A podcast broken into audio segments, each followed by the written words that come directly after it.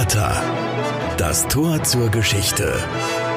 Ein Podcast des Trierischen Volksfreunds. Willkommen zurück bei Porta mit Miguel Castro und Alexander Wittlings. Demokratie ist ein Gut, welches in unserer Gesellschaft oft für selbstverständlich gehalten wird. Wir können unsere Meinung frei äußern und uns versammeln. Über Wahlen mitbestimmen, wer uns vertritt und welche politische Richtung das Land nimmt. Wir werden nicht ins Gefängnis geworfen, wenn wir die Regierung kritisieren. Aber vor 175 Jahren war das überhaupt nicht selbstverständlich in Deutschland. Und dagegen lehnten sich viele andere Menschen auf, die eben solche Rechte einforderten. Unter anderem auch ein Vater und sein Sohn hier an der Saar, Nikolaus Waldener bzw. Viktor Waldener. Über Vater Nikolaus und Sohn Viktor und ihre Rolle in der deutschen Revolution, die 1848 das Land erschütterte, sprechen wir heute mit unserem Kollegen Alexander Schumitz. Er ist Redakteur im Bereich Kultur beim Trierischen Volksfreund und hat sich intensiv mit der Geschichte der Waldeners auseinandergesetzt. Hi, grüß euch. Alexander, fragen wir doch im Zusammenhang mit dem Namen einmal kurz bei dir nach. Waldener, das klingt nach Frankreich, oder? Ja, das ist schon ein Franzose gewesen. Ähm, er ist im Mai 1772 in den Vogesen geboren worden, in einem Örtchen mit dem Namen Vontron. Das liegt so 140 Kilometer südlich von Straßburg. Sein Vater war Kaufmann und sein älterer Bruder Claude hat in den 1780er Jahren hier in der Region studiert, nämlich in Trier und auch seinen Abschluss gemacht.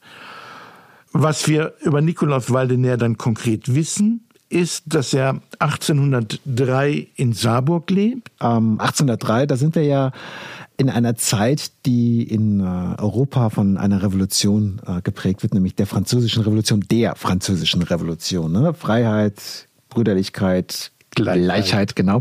Ne? Und die 1789 ausgebrochen ist und in deren Folge halt eben französische Revolutionsheere und später Napoleon Bonaparte, der spätere Kaiser der Franzosen, eben ganz Europa äh, mit der Idee der Freiheit überzogen haben und gleichzeitig mit Krieg. Und in diesem Zusammenhang ist halt eben unsere Region hier im Westen Deutschlands eben auch von den Franzosen erobert worden und langfristig auch regiert worden. Und in dieser Zeit zieht jetzt Weidener in unsere Region. Warum? Also er hat zunächst mal einen staatlichen Auftrag. Er ist ein sogenannter Receveur. Er hat auf jeden Fall viel mit Geld zu tun und er muss Steuern einziehen. Und ich nehme an, er hat ja auch immer so eine kleine gewisse Erfolgsprämie gehabt nach dem Motto, je mehr Geld ich einnehme, desto mehr bleibt auch in meinem eigenen Vermögen hängen. Das war quasi seine Bezahlung dann, ne? Sozusagen genau, das für die war, Arbeit. Ne? Genau, das war die Bezahlung. Und mit diesem Job ist er hier in die Region gekommen. Und dazu muss man ja auch wissen, das war ja nicht so, dass jetzt hier eine Armee stand und alles besetzt hat und ansonsten ging alles seinen gewohnten Lauf. Die Franzosen haben ja wirklich diese Region, besser gesagt das gesamte Rheinland, ja quasi in eine französische Provinz umgewandelt mit allen entsprechenden Folgen. Das heißt, hier gab es auf einmal auch das französische Recht, hier galten halt auch neue Formen der Justiz, die Schwurgerichte, und es galt ein neuer Rechtskodex, der Code Zivil. Und die feudalen Rechte waren aufgehoben worden. Also es gab zum Beispiel keine Zunftpflicht mehr. Ne? Das heißt, die Handwerker konnten nach ihren Job quasi selber auswählen, frei wählen, waren nicht gebunden. Das und sie mussten nicht mehr in Zünfte aufgenommen werden. Ähm, die Juden wurden assimiliert, das heißt, sie durften frei umherziehen und äh, sich ihren eigenen Wohnsitz suchen. Das waren so die großen Fortschritte, die mit der französischen Revolution kamen. Genau. Also Trier war ein Departement ne? mit einem Präfekten, wenn ich das in Erinnerung habe. Ne? Das war das Departement Saar. Ah, das Departement Saar. Es ist anhand von späteren Urkunden belegt, dass quasi Nikolaus Waldener zusammen mit seinen Schwägern ähm, auch hier in der Region Grundstücke im Zuge der Säkularisation erworben hat. Und Säkularisation bedeutet äh, die Auflösung der kirchlichen Güter, die es ja hier rund um Trier und in der Eifel und an der Mosel ja auch gegeben hat. Das heißt, die Klöster sind aufgelöst worden und die Besitzungen, Ländereien, Gebäude sind verkauft worden. Und wer das Geld hatte, konnte halt eben diese Sachen erwerben. Und das hat äh, Nikolaus Waldener ja auch gemacht. Genau, Nikolaus Waldener hat dann als eines der größten Projekte in dem heutigen Stadtteil von Saarburg in Beurich das Franziskanerkloster mit Freunden aufgekauft und dann quasi die Einzelteile dieses Klosters verscherbelt. Und hatte Weidenäher hier in der Region auch weitere Güter? Das bekannteste Gut, was er hier in der Region erwarb, war der Roscheider Hof, der vom Kloster St. Matthias säkularisiert wurde, also der zum Kloster St. Matthias gehörte und den hat auch Nikolaus Waldener erworben und deswegen gibt es heute in Ruscheid immer noch den Waldener Ring, der um dieses ganze Areal führt. Also für alle, die mal nach Trier kommen zu Besuch, das ist ein Teil einer Nachbarstadt, Konz-Roscheid. Und hoch über Konz liegt also dieser Roscheider Hof und es lohnt sich, ihn aufzusuchen. Das ist nämlich ein Heimatmuseum mit vielen Ausstellungsstücken aus der Zeit des Handwerks hier und des Bauerntums. Und vor allem haben die quasi ein ganzes Dorf wieder aufgebaut. Ne? Und es sind ehemalige, wirklich tatsächlich existierende Häuser, die sie halt eben dahin gebracht haben. Also es lohnt sich, das Museum aufzusuchen. So, und Nikolaus Waldener hat also diesen Hof gekauft der macht ihn ja auch erfolgreich. Also es ist ja ein landwirtschaftliches Gut. Ne? Er verdient gut Geld, ne? muss man ja wirklich sagen. Aber die Franzosen sind ja nicht mehr da. Die sind ja wieder abgezogen. Sie haben nämlich die Macht verloren. Sie haben diese ganzen Revolutionskriege verloren. Und nun sind neue Herren am Rhein quasi präsent. Und die sind alles andere als fortschrittsgläubig. Die sind eher gesagt rückwärtsgewandt. Klar, also mit dem Abzug der Franzosen 1815 ähm, kommen die Preußen in die Region und die Preußen, die haben erstmal lange Zeit überhaupt kein Interesse an dieser Region. Die können mit ihr überhaupt nichts anfangen. Das heißt, diese Region verarmt. Nikolaus Waldener bleibt hier. Wir können uns vorstellen, aus welchen Gründen. Erstens war er wahrscheinlich ganz glücklich verheiratet. Und zweitens denke ich mir, wollte er auch sein Vermögen, was er hier hatte, nicht einfach wieder preisgeben. Aber was sicher ist, er hat nicht länger als Staatsbeamter gearbeitet. Und dann hat er sich hier zur Ruhe gesetzt und ist, hat ein langes, friedliches Leben gehabt, viele Enkelkinder und hat in seinem Garten gesessen und gedacht, ich trinke hier einen Bordeaux. Nein, das war nicht so.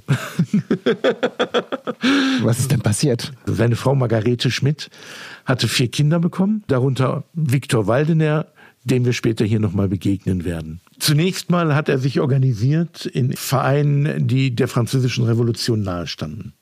Also das war zum einen die Freimaurerloge hier in Trier, da war er Mitglied. Und das ist zum anderen die Casino-Gesellschaft in Saarburg gewesen, ab 1829, die es ja auch in Trier gibt. Und das waren in ihren Anfangszeiten, bevor das so preußische Klakeurvereine wurden, waren das eigentlich so Orte, wo man die Idee der Demokratisierung einer Gesellschaft vorangetrieben hat aber unter einer Herrschaft. Preußen war ein Staat, in dem ein König über sehr viel Macht verfügte, in dem es keine demokratische Partizipation gab und in dem in Verbund mit anderen Ländern Europas versucht wurde, sozusagen die Geschichte oder das Rad der Geschichte zurückzudrehen. Das heißt, zurück zu alten Vorrechten der Könige und Fürsten. Die Region hier war halt, das hatten wir schon gesagt, ziemlich abgeschnitten vom Preußen. Aber es gab ein aufkommendes Bürgertum, hier in der Region, die schon ein Interesse daran hatten, ja, die Entwicklung der Region mitzugestalten. In Preußen hieß diese Region ja immer Preußisch-Sibirien, Preußisch-Cayenne, also ganz weit weg. Es gab keine Bahnverbindung, es gab keine Schiffe, es gab keine Autos, keine Straßen. Das heißt, es war alles wahnsinnig aufwendig, um nach Berlin zu kommen, um mit Berlin Handel zu treiben. Und es war eine arme Region. Die Leute haben hier Hunger gelitten. Das kommt dazu. Man nennt diese Epoche auch Pauperismus. Das heißt, wir haben einen rasant ansteigenden Bevölkerungswachstum, ganz viele Menschen, die aber noch nicht in Lohn und Brot stehen, weil man quasi mit der Mechanisierung und der Industrialisierung nicht hinterherkommt. Wir haben eine deutlich verbesserte Landwirtschaft, aber noch nicht mehr Jobs. Das heißt, wir haben ganz viele Menschen, die ganz arm sind. Jetzt neu, die Volksfreund News App. Gleich kostenlos runterladen und alle Vorteile entdecken. Volksfreund-app.de Dann wird Weidenäher schließlich äh, politisch aktiv, 1836. Was genau ist da passiert? Also Waldener hat in dieser Region einen ausgesprochen guten Ruf und viel Renommee. Er ist Teil des Provinziallandtags, der hat allerdings nichts zu melden in dieser Zeit. Das hat ihn frustriert, auch weil er sah, was hier in der Region passierte. Und dann kam das Jahr 1836 und der preußische Kronprinz Friedrich Wilhelm kam in diese Region. Und es war so üblich in der Zeit, dass wenn der Kronprinz kam, die Bevölkerung Mitschriften übergeben hat. So nach dem Motto, ich hätte gerne einen gut dotierten Beamtenjob, ich würde gerne Lehrer werden, ich würde gerne dort und dorthin versetzt werden. Nikolaus Waldener war ja nun von revolutionärem Geist geprägt, kam hin und überreichte eine mehrseitige Petition und forderte, ich fasse das mal kurz zusammen, erstens Steuergerechtigkeit, zweitens den Abbau von Bürokratie, drittens Wahl der Gemeindevertreter durch das Volk, viertens angemessene Öffnungszeiten der Zollämter und fünftens weniger Beschränkungen bei der Bewirtschaftung der eigenen Äcker. Und das war eine Ungeheuerlichkeit. Das war aus Sicht der Regierung hier in Trier eine Ungeheuerlichkeit. Und es gibt dann so schöne Zitate, die zum Beispiel der Oberpräsident schreibt, bei der notorisch äußerst schlechten Gewinnung des V, gemeint ist Waldener, wäre es mir sehr angenehm, wenn derselbe diesmal nicht auf dem Landtage, wo er dem Regierungsbezirk Trier zur Schande gereicht erschiene, dass nach Möglichkeit die Untersuchung eingeleitet werde und vor Eröffnung des Landtages nicht beendigt werde. Also hat er sich da ganz schön in die Brennnesseln gesetzt. Hat das denn irgendwas gebracht? Ähm, das hat erstmal dafür gesorgt, dass ein Strafverfahren gegen Waldener wegen ich sage das mal salopp übersetzt, Majestätsbeleidigung eingeleitet wurde. Hintergrund war aber auch so ein bisschen der, 160 Menschen hatten diese Petition unterschrieben. Und die Preußen hier in der Region fürchteten, die könnten eine kleine Revolte starten gegen ihre Art des Regierens. Und deswegen wollte man Waldener mundtot machen. Und es war nicht so, dass Revolten da die Ausnahme waren. Die hat es nämlich auch wirklich gegeben. Zum Beispiel haben Anhänger der demokratischen Ideen, zum Beispiel 1832, vier Jahre bevor Waldener halt diese Petition damit unterschreibt, äh, zum Beispiel ein Fest gefeiert in der Nähe des Rheins, äh, das sogenannte Hambacher Fest, in dem sie zum Ausdruck gebracht haben, dass sie einen modernen Staat sich wünschen, ja, also einen nationalen Staat, einen demokratischen Staat. Es gab Aufstände später, kurze Zeit danach, zum Beispiel in Schlesien, die sogenannten Weberaufstände, die zum Beispiel durch den Pauperismus hervorgerufen worden sind, also durch extreme Armut Armut, in die sich dann aber auch wiederum radikale Forderungen mischten. Also das ist eine Zeit, in der gärt es sozusagen. Und es ist dann nicht immer so harmlos wie bei Waldener vielleicht. Es gärt nicht nur in Preußen, sondern es gärt eigentlich in allen Fürstentümern, die quasi diesen deutschen Bund bilden. Sowohl in Bayern wie in Hessen wie in äh, Sachsen. Es war eine Zeit, wo die Revolte quasi immer wieder drohte auszubrechen. Und es gab ja auch Revolten im Ausland. Ne? Also auch in Frankreich zum Beispiel hat es auch wieder eine Revolution gegeben, äh, fünf, sechs Jahre bevor halt eben Waldener diese Bittschrift verfasst hatte. Auf jeden Fall, in dieser Zeit sagt das Landgericht in Trier, wir verurteilen Nikolaus Waldener zu Gefängnis von sechs Monaten. Nikolaus Waldener, Verfechter des Rechts, glaubt allerdings, dass das zu Unrecht erfolgt sei und geht in Berufung. Und das Appellationsgericht in Köln gibt ihm dann auch recht, spricht ihn frei, nach dem Motto, das hier war jetzt nicht irgendwie eine staatszersetzende, majestätsbeleidigende Äußerung.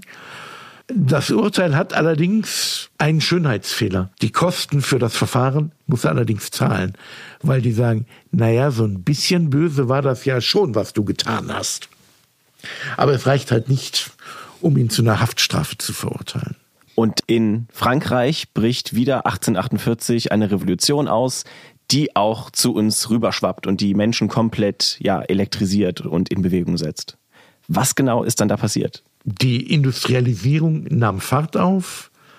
Die Menschen hatten immer noch nichts zu beißen und die klimatischen Bedingungen in der Phase waren extrem schlecht. Das heißt, der Wein, der diese Region so kennzeichnet, war von minderer Qualität, weil Trauben nicht reif wurden. Das Getreide wurde nicht reif. Es war wirklich eine Phase von äh, Missernten auch. 1846, 1847.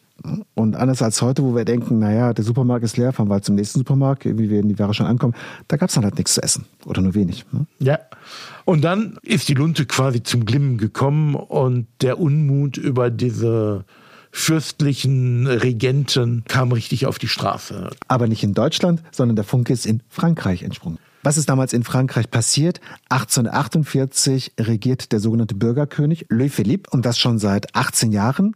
Der war angetreten mit dem Versprechen, Reformen anzutreiben. Wir reden ja von einem Frankreich nach der Französischen Revolution. Es hatte zwar seine Könige zurückbekommen, aber Diese Ideen waren ja nicht ganz fort. Aber dieser König setzt diese Ideen letztlich nicht um. Er regiert dann doch wie die alten Könige. Und die Konsequenz ist, in Verbindung mit wirtschaftlichen Schwierigkeiten, man setzt ihn vor die Tür. Er wird gestürzt. Das ist im Februar 1848. Und diese Nachricht verbreitet sich in ganz Europa und auch nach Deutschland. Und was war dann 1848 im Trierer Umland los? Also man ging einerseits auf die Straßen, man errichtete Barrikaden in Trier, aber auch hier in der Region, in den Städten, man gründete Bürgerwehren, in Saarburg zum Beispiel, ähm, die allerdings nie aktiv wurde, aber man hat eine zumindest mal gegründet, um die Armee der Preußen vor die Tür zu setzen, um wieder selbst sozusagen das Geschehen in die Hand zu nehmen. Und in dieser Zeit ist der frühere Kronprinz Friedrich Wilhelm IV., wir haben schon mal über ihn gesprochen, bereits König gewesen. Und er hat auch erstmal Zugeständnisse gemacht. Er hat also dann auch versprochen, ja, er bekommt eine Verfassung und dazu gab es dann Wahlen. Genau, und man muss sich wirklich vorstellen, echte Wahlen. Das heißt, ähm, da durften natürlich, wir sind im 19. Jahrhundert, nicht Frauen teilnehmen, auch nicht Männer unter 25 Jahren, also längst nicht alle, aber immerhin ein wesentlich größerer Prozentsatz an Menschen, als es bis dato üblich war. Denn damals im 19. Jahrhundert war es üblich zu sagen, wer kein Geld hat oder wer keine Steuern zahlt, der darf auch nicht wählen. Trägt ja nicht dazu bei, sozusagen. Äh, aber wer Steuern bezahlt oder wer halt ein gewisses Einkommen verfügt oder Grundbesitz, wie Viktor Waldener, der darf wählen. Und das war 1848 tatsächlich dann geregelt worden durch diese neuen revolutionären Regierungen, die sich in äh, damaligen Deutschland gebildet haben, dass tatsächlich eine große Zahl an Menschen teilnehmen durften und die sind dann zur Wahl geschritten. 1848.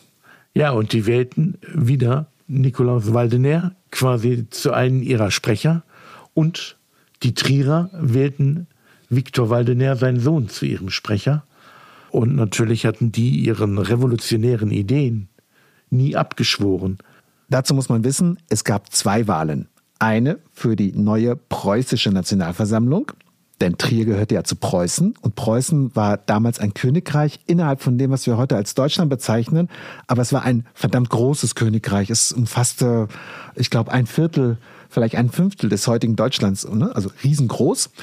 Und gleichzeitig fand aber eine Wahl statt zur sogenannten Nationalversammlung in ganz Deutschland und die versammelte sich in Frankfurt. Das ist die berühmte Paulskirchenversammlung, die dann später eine Verfassung für Deutschland ausgearbeitet hat, die aber am Ende dann nach einem Jahr Arbeit dann auch auseinandergejagt worden ist. Genau. Und Nikolaus Waldener ist für diese beiden Versammlungen als Delegierter gewählt worden und der Viktor Waldener als Delegierter für die preußische. Wie alt war der Viktor damals? 36. 36 Jahre ist also der Sohn von Nikolaus und der mischt jetzt auch mit in der Politik. Genau. Aber das Ganze eskaliert ein bisschen, denn wir hatten es schon erwähnt, es gab nicht nur in Trier, auch in anderen Regionen des Rheinlandes, auch in der Eifel gab es halt Petitionen, Proteste, Märsche. Aber in Trier eskaliert eine Situation. Es gibt einen Zusammenstoß zwischen Soldaten und der Bevölkerung und die Trierer errichten Barrikaden im Mai 1848. Und da ist der Viktor Waldener mit involviert. Wir wissen es nicht so genau, ob er mit involviert war. Auf jeden Fall wird gemutmaßt, dass er mit auf diesen Barrikaden gestanden habe und man verhaftet ihn. Und sein Vater bekommt irgendwie über Umwege mit, dass auch er gesucht wird, damit er verhaftet wird. Nikolaus Waldener kann untertauchen und Viktor Waldener ist halt in Trier im Karzer. Das muss man sich so vorstellen, da wird einer gewählt zum Abgeordneten, aber sieben Tage später sitzt er im Gefängnis, weil er angeblich einen Aufruhr verursacht haben soll. Übrigens ist gar nicht gekämpft worden an den Barrikaden. Die haben zwar die Barrikaden errichtet, aber die sind dann anschließend freiwillig wieder geräumt worden. Aber waren halt mal errichtet worden, um sich zu wehren. Trierer wollten kämpfen. So. Und diese Geschichte ist heute bekannt als Waldenersche Angelegenheit. Das heißt, der Waldener war auch einmal auch in Berlin bekannt. Wie ist denn das passiert? Also er hätte ja eigentlich Mitglied der preußischen Nationalversammlung sein sollen, als der in Berlin tagte. Aber wer war nicht da, weil er im Gefängnis saß? Viktor Waldener. Das führte zu tagelangen Diskussionen in diesem Gremium darüber, ob das denn rechtens sei, dass man den Viktor Waldener hier festhält. Heute kennen wir den Grundsatz der Immunität. Das heißt, Parlamentarier dürfen nicht verhaftet werden, weil sie ein Mandat ausüben. Und Viktor Waldener saß halt hier im Gefängnis und das führte zu deutlichen Unmutsäußerungen. auch in der preußischen Nationalversammlung. Wer darüber sehr ausführlich geschrieben hat, ist Karl Marx. Und Karl Marx war ja sogar ein Freund von Viktor Waldener. Er ist ja mit ihm zusammen zur Schule gegangen.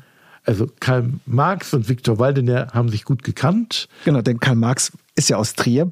Karl Marx ist aus Trier und ähm, Viktor Waldener war ein Jahrgang jünger. Karl Marx hat ein Jahr vor Viktor Waldener Abitur gemacht, aber die Familien kannten sich. Viktor Waldener hat später auch Karl Marx in London besucht. Aber später erst, viel später. Viel später erst hat er ihn in London besucht und man stand in freundschaftlichen Kontakt. Zu dem Zeitpunkt ist Karl Marx, Begründer des Kommunismus, ein Journalist, äh, der schon damals nicht mehr in Trier lebt, sondern während der Revolution in Köln äh, zu finden ist. Und dort ist er tätig für eine Zeitung, die neue Rheinische Zeitung, und schreibt halt eben im Zusammenhang mit der Revolution auch über die Waldenersche Angelegenheit. Karl Marx breitet diese Debatte über Immunität breit aus, berichtet darüber mehrfach und macht sich auch ganz klar stark für den Viktor Waldener, den er ja aus Jugendtagen kennt. Und schließlich gibt es einen entsprechenden Erlass der preußischen Nationalversammlung nach langen Debatten, dass Immunität für die Abgeordneten gilt und Viktor Waldener jetzt also nach Berlin kommen darf und soll. Das ist schon ein Durchbruch. Demokratiegeschichtlich auf jeden Fall ein Durchbruch. Und äh, dieser Grundsatz gilt ja auch bis heute. Ne? Nur das Parlament kann selber die Immunität von Abgeordneten aufheben, um strafrechtlich gegen ihn vorzugehen, aber nicht einfach die Polizei äh, in welcher Form eigenmächtig vorgehen und so weiter. Was auf jeden Fall nicht geht, ist Parlamentarier einfach zu verhaften und ohne Grund festzuhalten. Das ist damit quasi Teil der Geschichte gewesen. Jetzt ist es ja aber so, leider ist diese Revolution von 1848 so toll sie auch gestartet ist, ja, also tatsächlich sind ja auch damals 1848 verschiedene Rechte umgesetzt worden, Pressefreiheit, Versammlungsfreiheit, ähm, Aufhebung von letzten feudalen äh, Rechten der Fürsten, ne? also das betraf vor allem die Bauern. Aber dann haben die Fürsten dann doch, salopp ausgedrückt, zurückgeschlagen und haben halt eben diese ganzen Parlamente quasi wieder aufgelöst und Verfassungen oktroyiert, das heißt von sich aus selber eingesetzt, die zwar verschiedene Grundrechte beinhalteten, aber halt eben doch nicht demokratisch waren. Und was ist denn aus den Waldeners da geworden? Also für Nikolaus Waldener können wir das relativ einfach sagen. Er ist, ich sag mal, an den Strapazen seiner Flucht und seines Untertauchens 1849 gestorben allerdings auch schon als freigesprochener Mann. Und Viktor Waldener ich sag mal, endet eigentlich so ein bisschen auch als gebrochener Mann. Viktor Waldener ist dann noch ganz kurz nach seiner Entlassung aus dem Gefängnis nach Berlin gefahren, hatte aber kein Interesse mehr an diesem Mandat und hat quasi seinen Ersatzmann eingeführt, so nach dem Motto, du vertrittst jetzt hier die Region. Er hat später in den 1860er Jahren den Roscheider Hof verkauft und sich in Trier niedergelassen. Wir wissen, dass er sich nochmal mit Karl Marx in London getroffen hat, möglicherweise auch involviert war in der Verkauf des Grundstücks oder des Weinbergs von Karl Marx. Aber er stirbt dann 1882 und viel mehr wissen wir dann eigentlich nicht mehr über ihn. Er hat also dann noch 1871 die Gründung des neuen Deutschen Reiches erlebt, ja. was ja aber kein Staat war, wie ihn sich die Demokraten 1848 vorgestellt hatten, nämlich ein Nationalstaat unter demokratischen Vorzeichen. Das war ja genau genommen ein Nationalstaat unter preußischer Führung und das heißt entsprechend auch letztendlich autoritär geführt. Und es hat noch Jahrzehnte gedauert, bis äh, Deutschland dann tatsächlich die Demokratie bekommen hat, wie wir sie heute kennen. Und die Waldeners, was erinnert heute noch an Sie hier bei uns in der Region Trier? In der Region Trier natürlich gibt es im Roscheider Hof einen, einen Stein von der Grundsteinlegung des Roscheider Hofs oder von eines Anbaus des Roscheider Hofs, wo die Initialen von Nikolaus Waldener angebracht sind. Es gibt den Waldener Ring am Roscheider Hof und es gibt den Waldener Turm in Saarburg, besser bekannt als Kuno-Turm, in dem er auch gewohnt hat. Aber über weitere Nachfahren von Viktor ist nichts bekannt. Wir wissen, dass er zwei Kinder gehabt hat, aber damit erschöpft sich quasi das Wissen, was wir über diese Familie haben. Eine Revolution bewegt Deutschland vor 175 Jahren und ein Vater und sein Sohn aus der Region Trier halten sich da nicht raus. Im Gegenteil, sie mischen aktiv mit. Mehr zu den Waldenäers und der Revolution von 1848 und zu weiteren Persönlichkeiten hier aus unserer Gegend, wie zum Beispiel Ludwig Simon oder dem Bitburger Landrat Tilmani, die ebenfalls in diese Revolution von 1848 verstrickt waren, findet ihr auf volksfreund.de slash porter. Und wer mal wissen möchte, was Waldenea vielleicht in einem fiktiven Interview mal von sich gegeben hätte, unser Kollege ist auch Guide für Besucher der Stadt Saarburg, in der Waldenea ja damals eingeheiratet hat, 20 Kilometer von Trier entfernt. Und das Interview könnt ihr nachlesen, auch auf volksfreund.de slash porter. Ja, und wenn ihr mit uns in Kontakt treten wollt, könnt ihr das ganz einfach per Mail an podcast.volksfreund.de. Wir freuen uns natürlich von euch zu hören. Alexander, vielen Dank für deine Zeit. Es hat äh, uns wahnsinnig Spaß gemacht. Ja, ich danke euch, dass ihr das Interesse für diesen kleinen, netten, revolutionären Ausflug hattet. Bis dahin, bleibt neugierig. Trierischer Volksfreund. Entdecken Sie unser komplettes Podcast-Angebot unter www.volksfreund.de. Verpassen Sie keine neue Folge und abonnieren Sie uns überall, wo es Podcasts gibt.